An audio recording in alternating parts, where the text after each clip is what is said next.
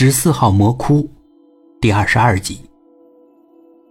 可我得搞清楚这个事啊，无论如何得搞清楚。你说有录像，我能不能看一下啊？吴姐很惊讶。你想看录像？嗯，我不想稀里糊涂的。那你稍等，我给大夫打个电话。拨通电话，出了门，在走廊里跟电话那头的人说着什么。他回来了，望着我。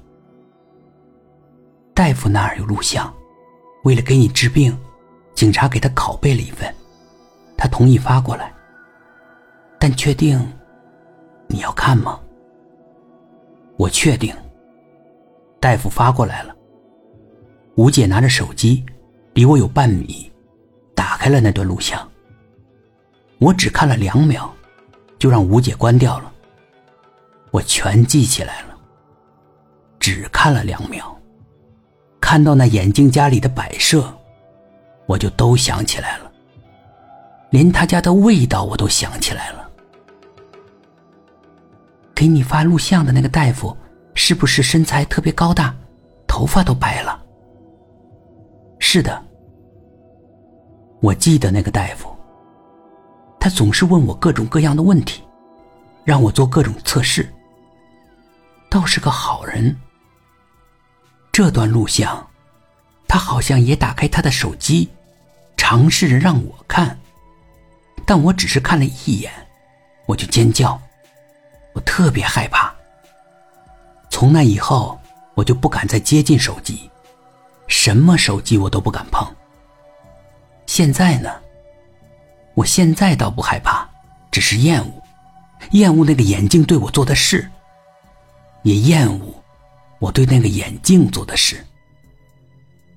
吴姐陆陆续续的给我讲了别的情况，有关我的情况。我醒来以后什么都不记得了，连自己的名字都不记得了。亲妈来了，我也不认识。精神病医院采取了各种治疗方案。也不太奏效。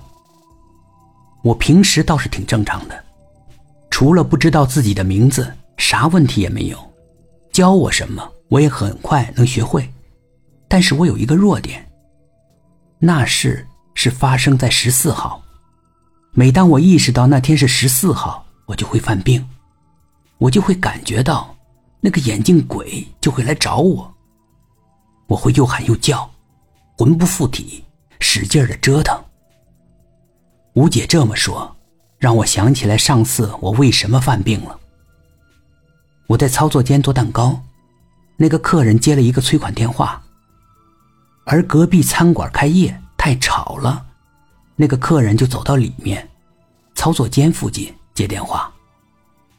那客人反复的保证明天还款，也就是十四号还款。然后我就明白了，那鬼第二天会来。但你别的时候都挺正常的，大夫也尝试过各种方案，没有效果。而你的事当时在社会上挺轰动的，很多人都关注你。大夫就想，如果回归正常的生活，或许对你有好处。